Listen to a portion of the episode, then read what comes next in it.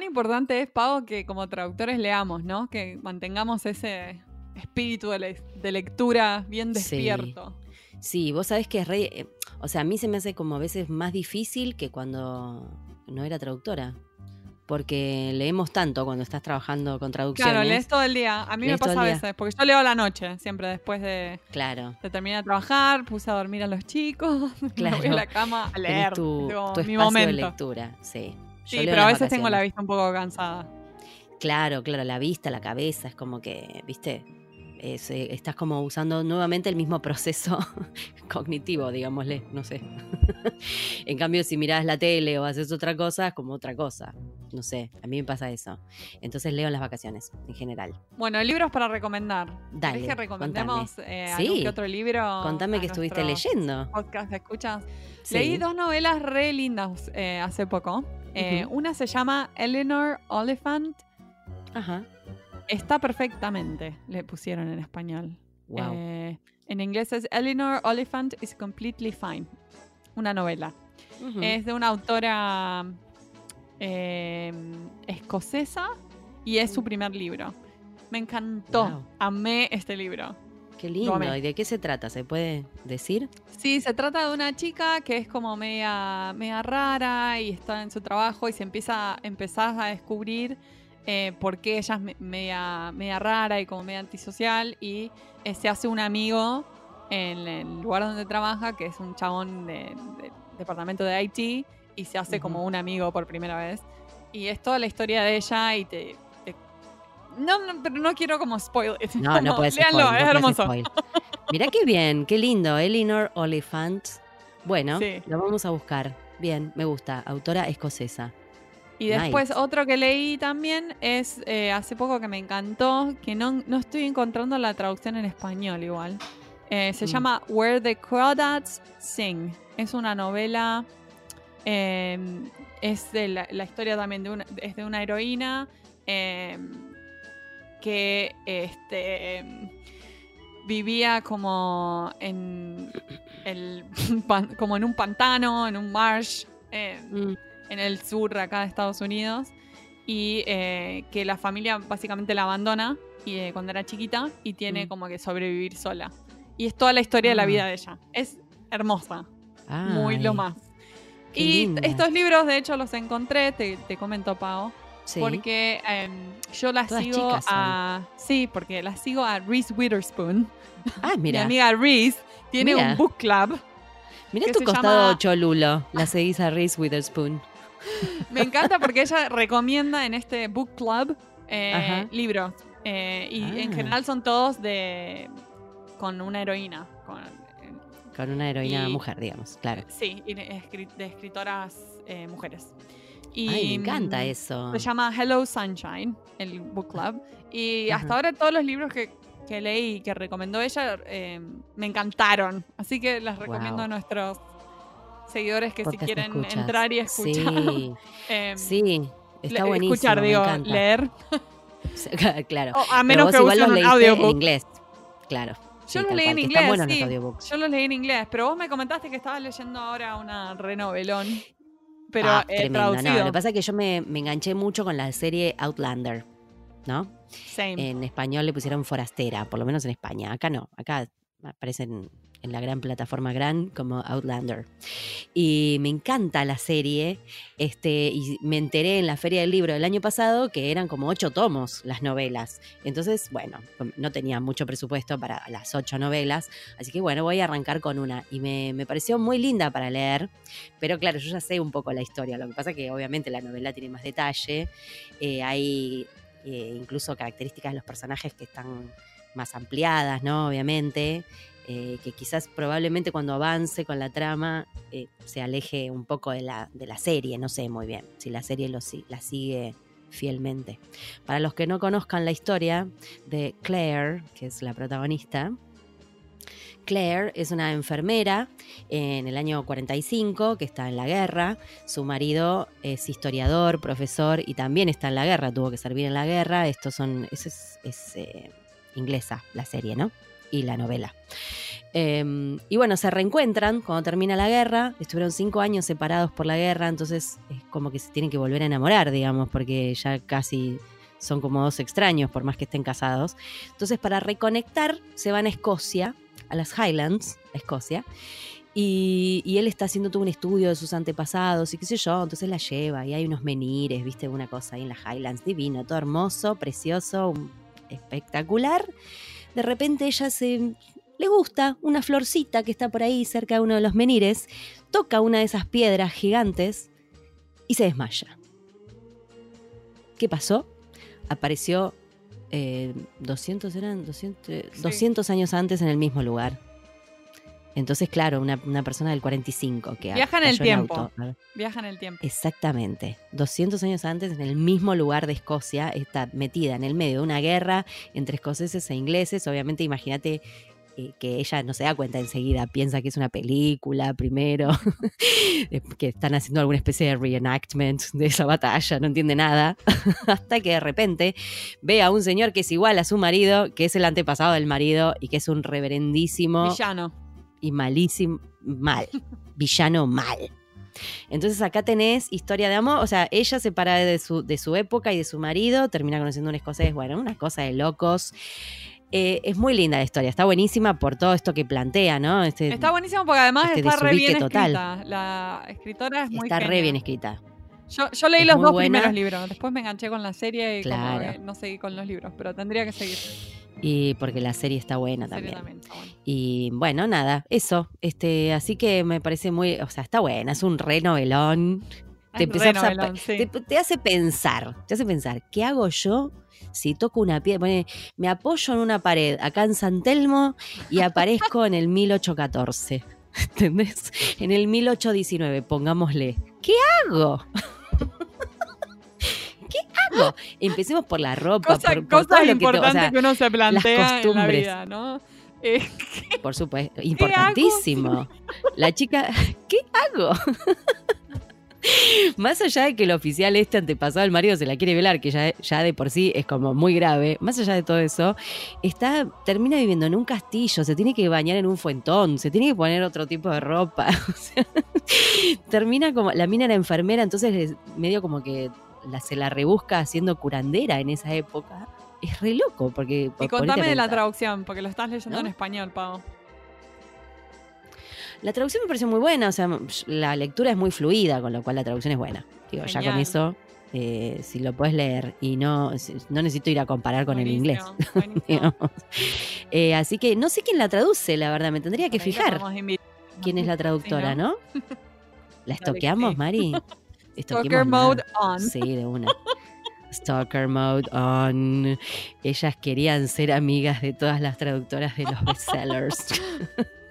Bueno, espero que les hayan gustado estas pequeñas recomendaciones de libros. y. Pequeñas, eh, petits.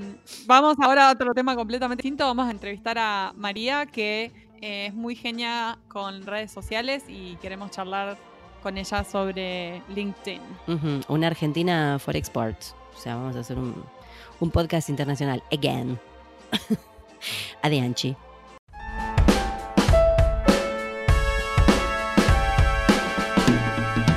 Hoy tenemos el gusto de entrevistar a María Shavengraf. Ella es traductora pública de inglés, lleva ocho años trabajando como traductora freelance, pero solo dos años y medio haciéndolo full time. Se especializa en la traducción de marketing e informática. Vive en Londres desde 2014 y montó un estudio de traducción boutique con sus tres mejores amigas. María fue nominada como una de las dos finalistas a nivel internacional para el premio Think Global Awards en la categoría Language Industry Person of the Year, personalidad del año de la industria de los idiomas. Bienvenida María, es un gusto tenerte con nosotros en Pantuflas. Bienvenida. Muchas gracias. Hola, gracias. Eh, qué, qué lindo esto, personalidad del año, me encanta. Sí, sí, yo todavía no sé qué error de ahí este, hubo. ¿Qué pasó? No, mentira. Pero está bueno. ¿Ya, ¿Ya se terminó? ¿Ya se votó eso? Sí, ya se votó. Eh, quedé segunda, Ajá. pero bueno, nadie tiene que saber que había, grosa. nadie tiene que saber que había solamente dos nominadas. O sea, Nadie tiene que saber. No, no hace, no Ay, falta, no hace falta No, no, aclarar. no, No hace no. falta aclarar nada. Ya con, con ser nominada ya está. Me encanta. esta Me subcampeona. encanta. Y sí, escúchame, si hubiese sacado la primera, ponele, ¿hubieses ido a buscar el premio en pantuflas? Eh, fui a, a buscar el premio, no, no, no La me lo volví, no me lo llevé a mi casa, digamos, pero fui con zapatos. Ah. bueno, está bien. Quizás si hubiera ido con pantufla lo ganaba. ¿Te das cuenta? Sí. O por lo menos salías como personalidad pirucha del año, ahí sí te daban el primero. porque Hubieran dicho, esta es una traductora posta, a ella hay que dárselo. Bueno, bienvenida Mary a En Pantuflas. Este, Gracias. te queremos agradecer el que estés un ratito acá charlando con nosotras. Hoy estamos triangulando Los Ángeles, London y Caballito. Buenos Aires. Fa. Chan, chan. Este, bueno, queríamos eh, preguntarte, primera pregunta de este podcast de la fecha, eh, ¿cómo es tu rol? O sea, nos gusta este rol de influencer que tenés a través de LinkedIn, donde tenés más de Ujú. 9.000 seguidores. Sí, Y nos interesa mucho hablar de este tema porque la verdad que es una red que no todo el mundo conoce ni sabe usar y está pisando fuerte en, en lo que es el terreno laboral o profesional, digámosle. ¿Cómo Bueno, llegaste a ser tan activa en LinkedIn? ¿Cómo nadie sabe, ni yo. Ni vos. Eh, Bueno, Eh, fue, una, fue una cuestión, sí, me, me preguntan cómo es la receta y yo siempre digo, bueno, si la supiera la replicaría por ahí otro- en otras redes, pero no sé cómo sucedió. claro. Em, fue, fue progresivo, a mí me encanta hablar, me encanta escribir Mm, em, y encontré en LinkedIn una forma de, de hacerlo, o sea, de escribir sobre traducción y sobre mi trabajo sin aburrir por ahí, porque si lo hacía en Facebook o en otras redes, es como que na- Claro. nadie quiere leer de esas cosas. Em, en LinkedIn encontré como el canal perfecto y mm, empecé a escribir, a compartir recursos, a hacer preguntas, a conectar con colegas em, y se, se fueron sumando los contactos mm, eh, los seguidores, y hasta que un día me di cuenta que tenía bastante más de lo que otras personas tenían. Y bueno, eso me, me- me- me motivó a activar aún más. Em, y la verdad que el 90% de nuestro trabajo en Crisol viene de ahí, así que no, no puedo resaltar más la importancia de, de activar esa red, porque es increíble. Claro, claro. Em, eh, a, a partir de qué año empezaste como a trabajar con, con tu, o a a escribir en LinkedIn? ¿Cuándo fue eso? Mira, yo me acuerdo que la- a la cuenta me la hice allá por 2010, creo. Que mi papá me dijo, vos sabés que hay una red social para, para profesionales. Bueno, yo me hice la cuenta. Sí, sí, Este, papá. Sí. sí, la verdad que me, este, le debo mucho. Eh, me hice la cuenta, pero quedó ahí. Y creo que fue en 2000, 2017 que, ah, que me compré un teléfono en el que podía bajar bastantes aplicaciones. eh, Claro. No era el caso antes. Claro. Me bajé la aplicación al teléfono y mm, ahí ya podía escribir en cualquier lado. Podía en el, en el colectivo, en, en cualquier lado podía abrirlo y, y escribir cosas y buscar información. Eh, me di cuenta de que había mucha información copada dando vueltas ahí eh, a la que no habría podido acceder de otra manera. Así que también lo hacía por una, una cuestión de interés personal, a ver qué puedo aprender, qué puedo Claro. buscar.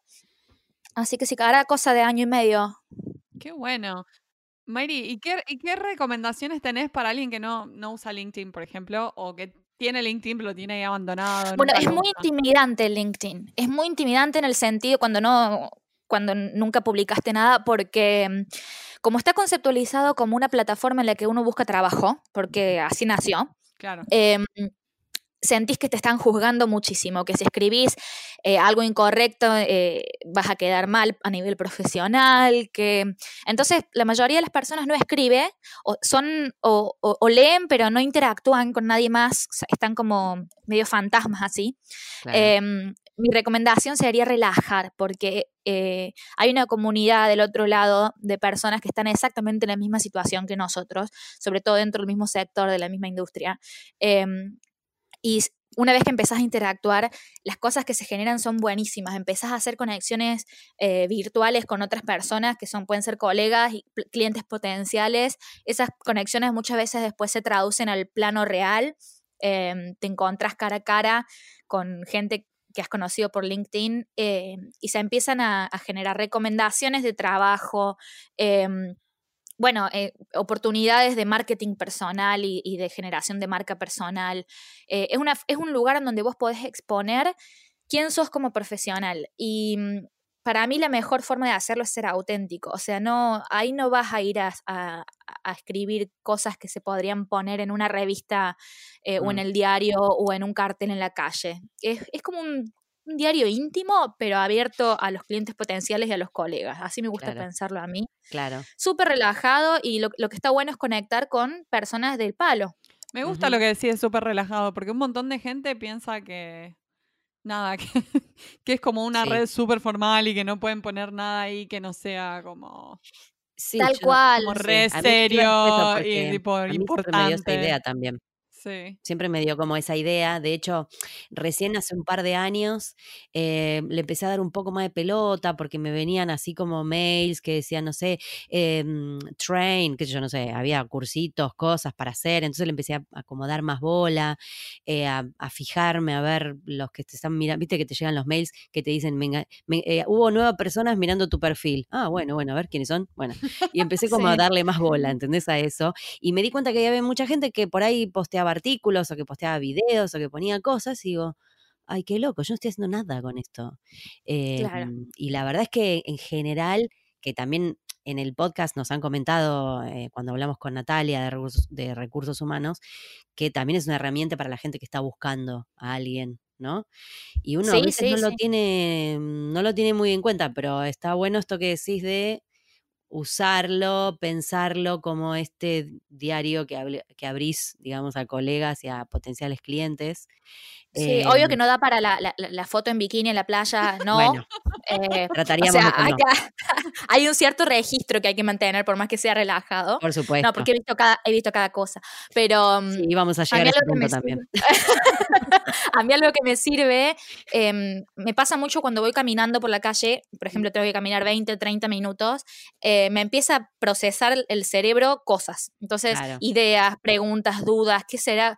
Todas esas cosas yo les voy anotando, aunque sea en el teléfono, mm. porque es materia prima para después cuando te sentás y decís voy a publicar algo en LinkedIn, que no sea forzado, que sea algo que realmente eh, estuviste eh, considerando, algo sobre lo que estuviste reflexionando, algo que te genera duda. Lo vas anotando en el momento que se te ocurre y después vas ahí a buscar el material y mm, lo escribís, preguntas, eh, consultas, recomendás algún, alguna herramienta, siempre te pasa que te cruzas con algo y decís, qué bueno que está esto. este, bueno, anotarlo y después recomendarlo, a más de una persona le va a servir. Y es un, eh, LinkedIn es, el lugar, es como una vidriera, vos ahí tenés la oportunidad de posicionarte como experto o experta en tu área y, que, que tu nombre se le grabe a las otras personas, que sepan quiénes son, quién, quién sos y qué es lo que haces porque después cuando alguien necesite un traductor o una traductora en tu combinación de idiomas y en tu área, se les viene el nombre absolutamente de inmediato a la cabeza. Entonces, ese también es el, objetivo, me parece. es un poco, igual Shaven Graph es más, sí, Shaven Graph es bastante Sí, el, el, pechido me, juega a favor. Otro punto para Por fin. Mira, me hicieron bullying toda la primaria, así que menos mal que me juega a favor. claro, vamos todavía, vamos. Eh, bueno, algo que quería rescatar de, lo que venías diciendo, lo de la foto en bikini, ¿no? hoy en día, vamos a decir la verdad, hoy en día las redes sociales son como tu, mm, son como tu imagen virtual, vamos a decir, ya al punto de casi ser, eh, de generarse una especie de avatar de uno mismo con las, eh, con las, con la persona digital, ¿no? Que constituís en las redes. Y es verdad, es cierto, está, está comprobado que las empresas también se fijan en tus perfiles de redes sociales, suponete, eh, si te andan buscando. aunque no sea eh, aunque no sea LinkedIn, eh, LinkedIn digo, también vos pones, te la pasás poniendo fotos en pelotas en Facebook y por ahí no sé para qué trabajo te van a llamar. o sí, ese, es otro tema también. otro tema. Digo, ya, ya creo que las redes dejaron su, como podría decir, su terreno del todo personal, no son tan personales ya son bastante... Hay que tener cuidado con la, con la información que se comparte naturalmente, eh, pero porque estamos en una era también en la que la privacidad eh, no siempre está garantizada, pero más allá de eso, yo tengo mi cuenta personal en todas las redes y las cuentas profesionales de Crisol. Claro. Y mm, lo importante es mantener separada, hacer una distinción entre la personalidad profesional y la personalidad personal, valga la redundancia. Claro, Hay claro. muchas personas que usan Mm. em, lo personal, eh, o sea, lo, lo- lo capitalizan para lo profesional, por lo que sea. Sí. em, que también viene bien a veces, eh, según el tipo de audiencia al que estés apuntando, ¿no es cierto? O sea, Sí, sí, pero tiene que ser una decisión previa, a eso voy, digo, que tiene que estar ahí, claro, planificado, es tal algo que, cual. en No lo que puede, que tener cuidado, digo. sí, sí, sí. eh, ¿Cuáles son los big no's, digamos, para no hacer en LinkedIn? Además de lo obvio, no poner una foto en bikini. en o cuestión de, Compartir cosas que no son relevantes. sí, en cuestión de para la- la engagement, parte- em, no se recomienda eh, usar el botón de compartir. ¿Viste? Cuando ves una publicación que está copada, decís, dale, voy a compartir. Mm. El algoritmo de, de LinkedIn no suele favorecer ese tipo de publicaciones, entonces lo ve poca gente Ah, eh, en, tu, en tu ingreso. Es la, es la opción más fácil. Cuando no tenés ganas de publicar, cuando no sabes qué escribir, ah, pongo compartir, Claro, com- soy activa. compartir lo que hizo otro. Claro. Eh, no, no funciona. es al Pepe. Este, lo, que es, eh, lo mismo con el uso de imágenes y de enlaces. Mm. Te bajan la, el engagement, la visibilidad. Ah. Em, se recomienda que sea texto, Mm. se recomienda que los párrafos estén separados. Ese, ese socotroco de 20 oraciones juntas sin ni un solo enter al medio, eh, No. la gente lo va a leer hasta, la tercer, hasta el tercer renglón y, y- y listo. Entonces está Ajá. bueno que eh, hacerlo visualmente. Y en LinkedIn no eh, tenés que poner como ver más, o sea, para leer toda la publicación si, se- Sí. si es muy larga. Ah, claro. Sí, pero igual si tenés un párrafo de 20 renglones, todo hecho un chorizo, Tal cual, no eh, lo, no, nadie hace clic en ver más. Claro, entonces, claro, entonces está bueno, bueno, por eso está bueno que el primero o segundo renglón sean eh, muy interesantes, que, que capten la atención para que la gente haga clic en ver más. Está bueno etiquetar a otras personas.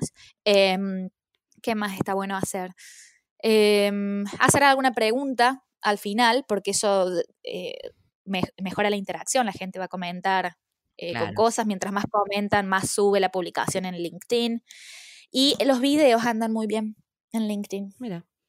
Mira que. Así que está bueno. interesante. Que tampoco tiene que ser, no, no, no, tiene, no te tenés que ir a- un estudio de grabación para hacer un video. No, hoy en día, Este, va, no sé. Yo lo único que- yo corro el tender de la ropa que tengo atrás de la silla del escritorio y me, y me firmo en la, en la silla del escritorio y listo. Que hoy en día se, lo que más pega es la lo que Sí. se dice, ¿no? Es lo- esto de ser auténtico, de no, Claro. no, no hacernos videos todo maquillado, espléndido en la playa, tomando una caipirinha, Claro. porque a, a todos les molesta ver eso. Sí. No, es mucho mejor, nada, hacer algo como por ahí que se vea un poco más casero, pero que sea más relatable para la gente. Sí, pero también tiene que ver con la imagen que se quiere transmitir. Por Claro. ejemplo, nosotras en Crisol queremos dar esa imagen de, em, de, de- de freelancers eh, este, eh, que trabajan juntas, pero si vos estás queriendo dar una imagen corporativa, bueno, entonces el- el- la, canti- la calidad del contenido que, que vas a tener que producir va a ser distinta. Tal cual. Ujú. Eh, siempre hay que planificar todo, decir, bueno, ¿qué, qué, qué valores quiero transmitir? ¿Qué ideas quiero transmitir? ¿Cómo me quiero posicionar? ¿Cómo quiero que me perciban? Eh, y hacerlo de esa manera. Pero para mí, aún así, la autenticidad es un golazo. Sí, claro, claro. Sí, porque además es lo más, digo, uno cree que no, pero es lo más fácil ser auténtico, porque la verdad que ser este otra cosa que lo que uno no es, es un laburo tremendo. Claro, claro, si sos auténtico, después no te tenés que andar preocupando por la coherencia entre todo. Exactamente. Claro, eh, claro. Cohesion and coherence, claro, chicos. Claro. Y sí, todos queremos eso en la vida, en lo posible. ¿Te acordás de alguna aberración que hayas visto en LinkedIn que hayas dicho, uy, pobre? Ay, sí. Ay, ay, sí, contanos, eh, por favor, matemos a menos- alguien. Menos mal que esto es en español porque voy a hablar mal de igual, una ¿no? clienta, Pero- pero habla inglés. Ajá, así que no mejor. no Nunca lo sabrá. Em, una clienta que publicó en eh, una captura de pantalla de, Mm, em, de algo que le había salido en Google Maps. em, ¿Viste cuando pones la vista? ¿cómo- No sé cómo se llama, esa vista que... que- No. eh, sí, o sea, que ves las personas, ves las casas. Claro, la- la vista satélite, sí. eh, sí. Bueno, una captura de pantalla de, de- del bulto de un varón. Ay, pido, por favor, No. señora. Sí, le había salido eso en primer plano en Google Maps y lo compartió en LinkedIn muriéndose de risa, pero yo estaba como, no, no, no, no. No, no, no, no. ¿Ves? Le pasó No, lo no. mismo que a mí, le pasó lo mismo que a mí cuando fui a la playa esa que no sabía que era nudista y me quedaron los dos en pelotas en el, en el plano de las motos. Ah, Pero yo no la, Pero no lo compartiste en LinkedIn. En claro. ningún lado la subí. Hay, Bueno, lu- hay bien, un lugar no para todo. claro. LinkedIn no es para eso. No, no, no, no, no, no. Tobul, no. Ay, no, me. Claro, qué gracioso. No, yo veo que ay, algunas personas no saben usarlo en el sentido de que piensan por ahí que es más como un Facebook que pueden poner tipo, no sé, hoy comí ensalada con mi perro y una foto como que no tiene mucho sentido Claro, si no. lo usas de esa forma tampoco. Claro. A no ser que estés queriendo vender comida para perros. Bueno, Pero- ponele, ponele, sí. ponele, ese O- puede ser un buen giro. o si ¿ah? sos un paseaperros, ponele, entonces, ay, mira, Claro. la pasea y le da algo de comer. Claro. Como siempre, chicas, todo depende del contexto. Tal Sí, cual, ah, tal Give me cual. context, give me context, claro, siempre es igual. Te iba a preguntar, ¿hay alguna, vos crees, o por lo, no sé desde cuándo estás en, en Londres viviendo, pero ¿te parece que LinkedIn allá y acá, cuando digo acá es Buenos Aires, ¿no?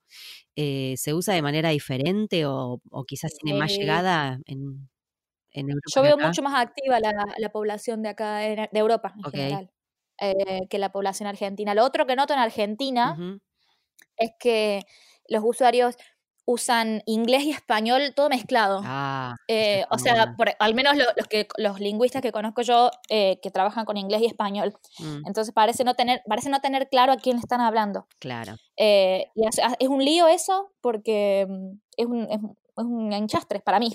Sí, sí, Em, claro. Acá lo veo mucho más, creo que, que lo, que están más acostumbrados acá a usarlo y que han, eh, lo han naturalizado más como, como un canal válido para comunicaciones Sí. eh, profesionales. Sí, me- a mí también me da esa sensación, porque yo de la, la gente que tengo de contacto acá, más allá de que no soy una genia de LinkedIn ni nada, em, en general no pasa nada, como que está la foto, la descripción, y Sí, me, sí, me sí. sumo a ese grupo, Bueno, ¿no? yo Digo, creo que no, no hay conciencia sobre la cantidad de plata que entra por LinkedIn si lo usas bien. O sea, si la gente se diera cuenta de eso, estarían todos por supuesto, en LinkedIn en este momento. por supuesto. Pero bueno, hablando pero de cara al cliente, específicamente Sí. de cara al cliente, o sea, ¿cuál consideras que es la mejor forma de hacerte conocer o llegar a esos clientes que, que quisieras contactar usando LinkedIn? O sea, más allá de tener un Lo- perfil bueno y Sí. quizás se- Lo principal seguir. y, que- y que es el boom hoy en día es el marketing de contenido. Claro. eh, o en inglés se le llama también inbound marketing. Mm.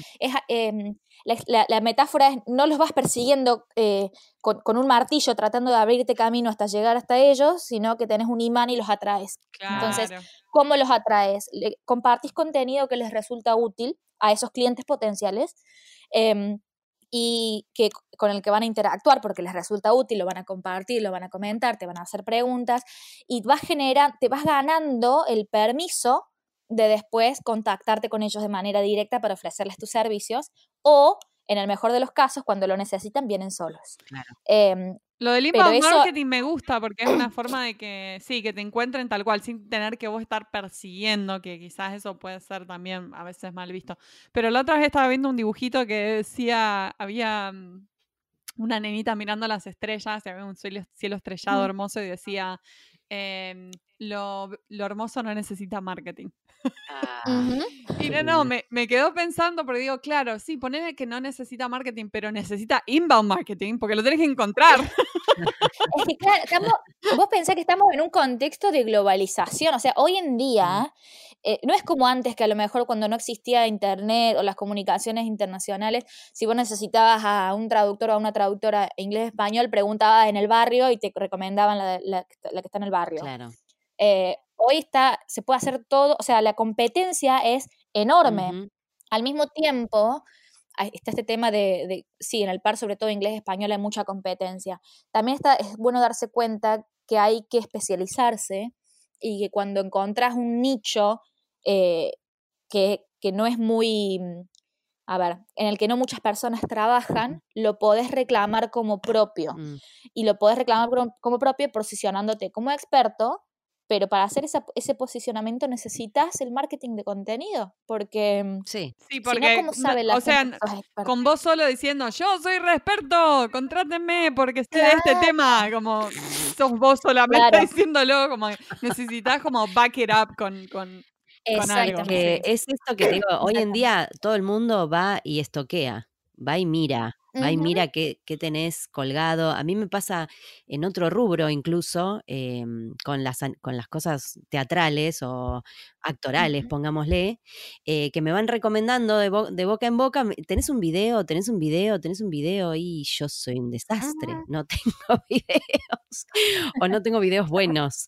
Eh, pero bueno, esto es un, un tema, digo, yo porque no, no quiero, no me quiero dedicar a ponerme a hacer eso, digamos, pero es para Claro. todo hoy en día la gente quiere ver, quiere mm, chusmearte. Exacto. em, entonces, es como que el- me da la sensación de que es como un currículum mutante el LinkedIn. Sí. ¿No? Sí, es, un- es un, como digo yo, es una vidriera. Sí. Vos ahí tenés todo. Sí. Tenés, tenés que mostrar todo lo que sos como, como profesional. Claro, Em, porque no sabes quién está del otro lado. claro. No solamente te siguen, no solamente ve- ven tus publicaciones tus contactos, Mm, ven tus publicaciones los contactos de las personas que te comentan, los contactos de las personas que le dan me gusta a tu publicación. Entonces, el, el potencial de alcance es, pero eh, excede la- nuestra capacidad de, de- de Claro. racionalizarlo, es enorme. Uno, no, uno no se da cuenta, pero claro, es verdad. Se- Entonces está bueno, eh, y ese es otro error que yo por ahí noto, muchas personas que eh, le hablan eh, a través de sus publicaciones, que empezaron a publicar, buenísimo, genial, primer paso, pero le hablan a colegas. claro, O sea, se- todo lo, todo lo que publican es útil para otros colegas. Claro. Que está buenísimo si te querés dedicar al coaching de traductores, Claro. ponele. Pero si no, le tenés que, que tenés que compartir contenido que, que le sirva a tus clientes potenciales y el lenguaje cambia. No le podés estar diciendo este lenguaje fuente, eh, idioma fuente, idioma meta, eh, eh, Claro. en es, o sea, to- toda esa, esa terminología que nos entendemos entre la nosotros jerga, claro. y un cliente, claro, y un cliente no, no tiene ni más pálida idea de qué estás hablando. Sí, sí. cual. Entonces, Sí, la endogamia. está la bueno que- endogamia. eso es- no, no, no, Sí. no nos sirve. Digo, está bueno porque una vez se trabaja con colegas y está buenísimo, pero que no se tiene que limitar a eso. ¿no? Tal cual. No, tiene que haber un, un equilibrio entre hablarle a, o sea, pensar, ¿quién quiero que me compre? ¿Quién quiero que me contrate? Claro. ¿Quién quiero que, bueno, una- un, un gerente de localización de una empresa de tal país? Bueno, escribir para ese tipo de lector. Claro, claro. Vos sabés que, bueno, ahora me acordé, se me había borrado de la cabeza. Me el otro día me llega un mensaje, esto lo cuento porque quizás a alguien también le sucede, ¿no? Me llega un mensaje por LinkedIn, ¿no? De una chica de ponerle, no sé, India. Yo dije, qué bizarros, yo no entro nunca, acá no hago nada, no me muevo, soy el típico Casper o fantasma, ¿entendés? Y me pone, sí, yo soy Jessica, fa, fa, fa, fa, eh, tengo unos materiales que te pueden interesar para traducir, contactame. Y yo digo, "Mm, qué raro. Entonces ya la miré raro. Le contesté, sí, Jessica, Claro. comentame. Bueno, Jessica no me, no me comentó nada. Pasó un tiempo, un par de semanas, me agrega un tal Alex, no sé qué, también, cero, cero conocido de nadie, y resulta que andaban buscando traductores para hacer, perdón que me ría, pero no entiendo por qué me eligieron a mí, eh, o si lo estaban haciendo, si esto será una especie de, de spam, que estaban buscando traductores para eh, material eh, de la religión cristiana que tenían que tener. Ah, llegó. sí. Ahí va. Vamos. 800 veces, no pagan, ¿eh? Excelente, gracias. Por eso lo traje. Porque yo digo, ¿qué onda? O sea, primero yo. ¿Cómo que no Es muy pagan? Conocido. Es muy, es muy conocido Genial. scam. Bien, gracias. Gracias porque lo, lo leí y dije, ¿qué es esto? Porque además Christian, le dije, no, no, yo no, le- creo que le dije, no creo en ninguna religión, le contesté, una cosa así. Eh, no soy la persona que estás buscando y muchas gracias y hasta luego. Pero me quedé pensando, yo digo, Claro. porque a veces uno, viste, digo, por ahí, sin mucha experiencia, porque no tengo experiencia en LinkedIn, pero en la vida, digamos, y me sonó, me olió raro. Pero digo, sin mucha Sí. experiencia, digo, por ahí puedes hasta caer Pero no entiendo cuál es el scam. ¿Cuál es el scam? Que no te Eso paguen que no porque vos sé. lo haces. No me, no acuerdo si era. No sé si empezó a que- laburar y no no te pagan si era nunca o cómo es. que te mandaban un cheque, un cheque falso Ah, eso sí. o, Eso sí eh, lo conozco. por más plata de lo que era y te pedían que lo, una cosa Que así. lo. O, eh, Que le Sí, devuelvas lo, que, que- lo que pusieron de más y después el otro cheque no.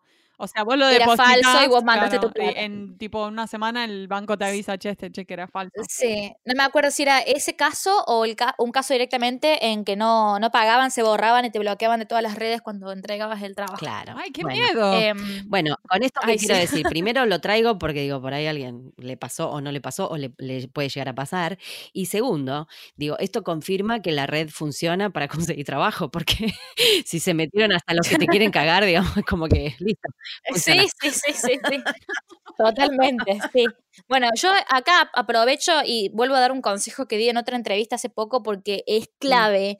Cliente nuevo, contrato. Ah, Sí o sí. Bueno. Acá mucho no Sí usa, o sí. Está bueno.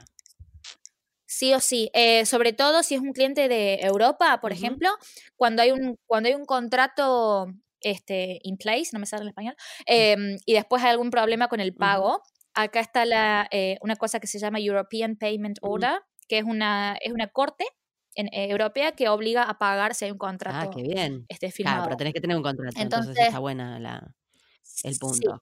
eh, siempre un contrato y mm, si es un trabajo grande, eh, 50% por adelantado. Claro. pedir. Sí. Hasta que empeces a, por lo menos hasta que generar, generes una relación continua con, Claro, con el, el cliente. cliente es nuevo, sí, a veces está bueno, cubrirse. Sobre todo cuando son clientes individuales, o sea que no hay una empresa por detrás, una empresa seria con reputación. Es un cliente que viene. Pero incluso si hay una empresa, ¿eh? porque hay empresas también que tienen alto renombre, que vos las, escu- las escuchaste nom- eh, nombrar desde primer año de la facultad y después... Yo no puedo este, creer que una empresa no mande un contrato igual, sería medio raro. Pero hay de todo, hay de no, todo. te mandan, te mandan un contrato donde no se especifica bien qué pasa si no. Claro, claro, un contrato que es medio Está bueno sketchy. el tener-. Claro, está bueno tener uno propio. Claro, Está claro. bueno, está bueno, muy este, buen sí. consejo ese. Es un muy buen punto. Eh, bueno, va- ¿quién, ¿vas a hacer vos la pregunta mm, del millón, Mari? Ay, sí. Esta es la Ay, pregunta del millón de esta temporada. ¿Cómo ves al traductor del futuro? Chan. Uf, bueno, eh, estaba- vengo preparada para esa pregunta, mira. Em, bueno, estoy, a- eh, estoy estudiando mucho sobre Machine Translation y ah, inteligencia artificial e inteligencia artificial. Em, y estuve oyendo varias conferencias al respecto porque hay que aceptar que se viene. Em, y yo veo el traductor del futuro, eh, lo voy a decir en inglés, algo que escuché que me hizo, me me quedó grabado y después lo podemos este, transformar. De traducir al Sí. español, sí. Em, se dice que de cara al futuro ya no va a ser em, Computer Assisted Human Translation, sino que va a ser Human Assisted Computer Ah, Translation. mierda. Entonces, vamos, vamos a pasar, traducción no del, de- computarizada asistida por personas. Claro, a, eso va. vamos, a eso vamos. Entonces, eh, yo veo al traductor del futuro em, cambiando la naturaleza del trabajo, pero no la cantidad. No corren riesgo nuestros trabajos, sino que va a mutar la naturaleza de la misma manera que mutó eh, back in the, in the day cuando eh, salió Internet. O sea, Sí. eh, antes, eh, ¿cómo estaban de asustados los que, los que traducían con papel y lapicera? Y- y Sí, sí, lo- diccionarios de los, dos, los papel. dos grandes gigantes cambios que hubo en la industria, el tema del internet y después el tema de las cachus. Esos fueron como las grandes Sí, revoluciones. Claro, Y ahora Sí, y el tema de la machine translation, tal cual. sí, de la, de la inteligencia artificial. Este, siempre hay miedo, siempre hay susto, pero lo que hay que hacer es adaptarse al cambio porque la- va a cambiar la naturaleza de nuestro trabajo, pero en absoluto va a cambiar la cantidad, eso no. Así que quisiera este, transmitir un poco de reassurance en ese sentido. Y, Bien, mm, así que este, capacitarse. positiva. Sí, pero hay que capacitarse, no te puedes quedar quieto. Hoy, hoy en día te quedas quieto y chao. Sí. Chao, ¿Cuál picho. sería, eh, cocodrilo que duerme es cartera, cuál sería eh, la, la versión de esta analogía No la puedo para el a- traductor. Sí. ¿Cuál Ay. podría Eh, traductor que duerme es. Mm, cyborg. Un privilegiado. Sí, es un privilegio. Perdón, es que no No una semana, nada. chica. Este, traductor que duerme es no traductor. Sí, tal cual. Desempleado. Sí, mal. Ay, qué gracioso. Bueno, vamos a pensarlo igual, porque mm, sí, no, no me sale Dale. traductor que duerme es No, pero ir a, ir a, ir a conferencias, este, to- tomar cursos, em, ha- hay que capacitarse mucho en todo lo que es digital, eh, porque se, Si no, eh, eh, cagaste, no quería decir la Decilo palabra. porque yo ya la cagaste, dije. todo bien. Bueno, No nos persigue ningún ente con- de contralor de, de malas palabras porque es un podcast. no nos importa.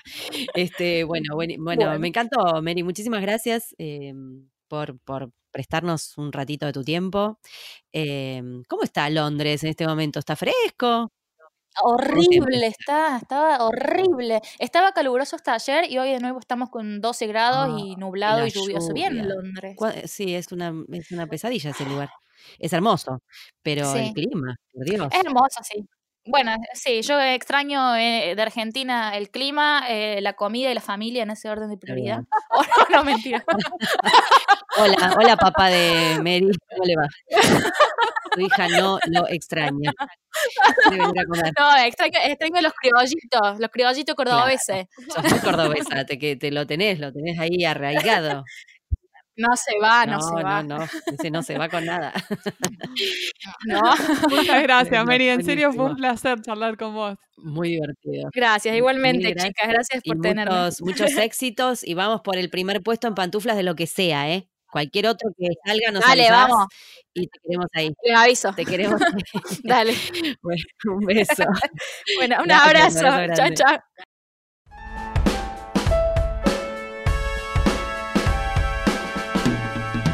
Este fue un nuevo episodio de En Pantuflas. Podés encontrarnos en la página en guiondelmediopantuflas.com y suscribirte para escuchar los nuevos episodios en Podcast Addict, Google Podcast y Spotify. Prohibida su reproducción musical.